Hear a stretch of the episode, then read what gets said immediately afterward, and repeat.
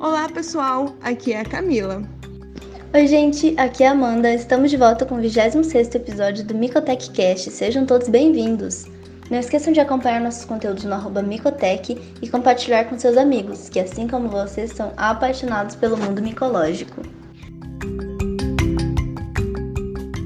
E o assunto de hoje é candidúria.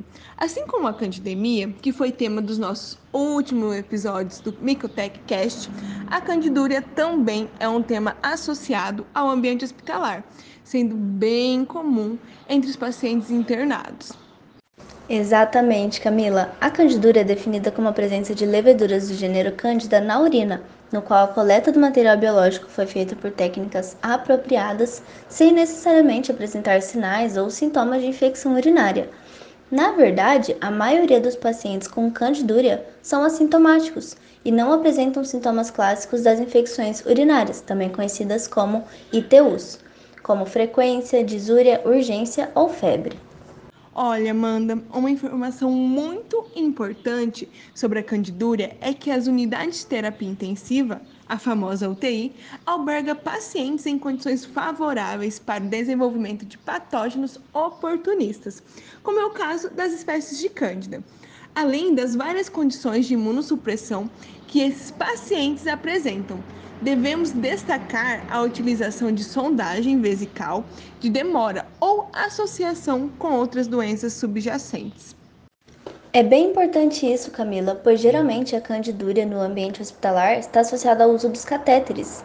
E assim, para aqueles pacientes que estão fazendo uso de catéter ou sonda vesical, a cultura da urina deve ser repetida após a remoção ou substituição Dessa forma, é possível identificar se realmente se trata de uma candidúria sintomática ou apenas uma contaminação ou colonização.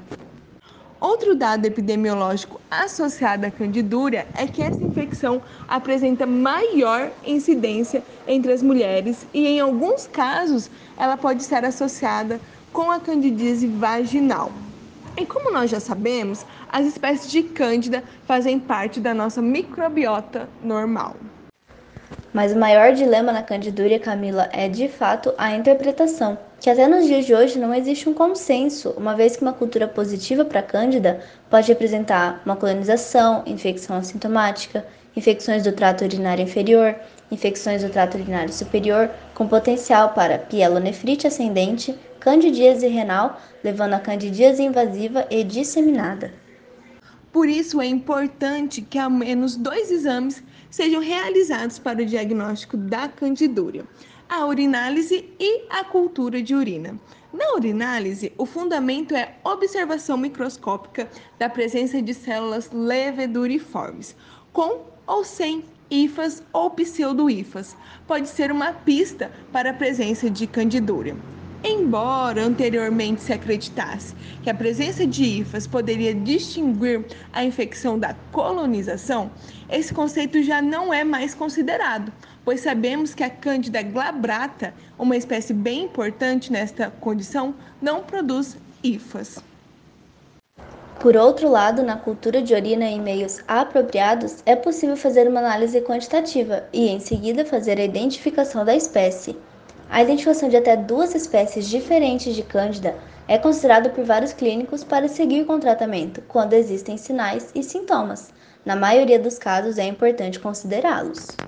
Isso é realmente muito relevante. E para fazer essa diferenciação, Amanda, normalmente os laboratórios consideram a candidúria quando há um crescimento fúngico igual ou maior de 10 a 15 unidades formadoras de colônia por ml.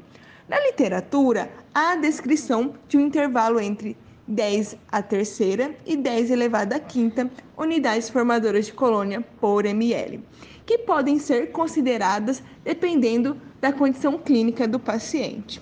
É por isso que devemos ter o cuidado de identificar corretamente as infecções causadas por Cândida, principalmente em pacientes hospitalizados, uma vez que as infecções do trato urinário superior têm uma estreita ligação com a candidíase invasiva e disseminada, o que leva a uma mortalidade significativa e uma permanência hospitalar muito mais prolongada.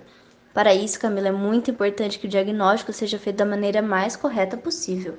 Olha, pessoal, assim como a candidemia, o diagnóstico correto e precoce é essencial para o acompanhamento clínico e pode direcionar a escolha correta do antifúngico, especialmente porque a segunda espécie mais frequente da candidúria não responde bem ao tratamento com o fluconazol. Você sabia disso, Amanda? Nossa, é verdade, Camila. Os dados da maioria dos estudos revelaram que mais da metade das espécies de Cândida isoladas em amostras de urina são Cândida albicans. No entanto, ao longo dos anos, a incidência de isolados de Cândidas não albicans tem aumentado constantemente. Dessa forma, a Cândida glabrata vem sendo cada vez mais isolada na urina em todo o mundo. Em terceiro lugar, encontramos a Cândida tropicalis. Mas e aí, Amanda? Devemos ou não tratar a candidúria?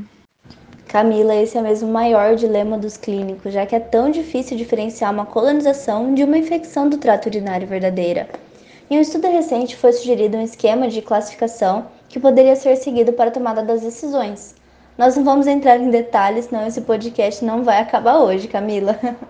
Mas é importante destacar que essa classificação leva em consideração a presença dos sintomas e a gravidade do paciente. Então, quando existem sintomas, segue-se com o tratamento se não há sintomas, deve-se avaliar os riscos e os benefícios para o início do tratamento. Até porque, Amanda, nós precisamos lembrar que não temos muitas opções terapêuticas. Assim, precisamos cuidar com o uso indiscriminado de antifúngicos. É isso mesmo. Algumas espécies de cândida podem ser resistentes a esses antifúngicos tradicionais, não é mesmo, Camila? Por isso é importante determinar as características da infecção no paciente e o quadro clínico para realmente levar a melhor escolha do tratamento. E além disso, o antifungigrama poderá nos auxiliar na determinação do melhor antifúngico para aquele paciente.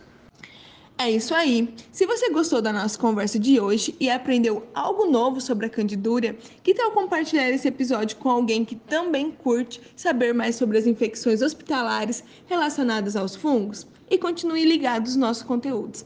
Até logo, pessoal! Tchau, gente, e até a próxima!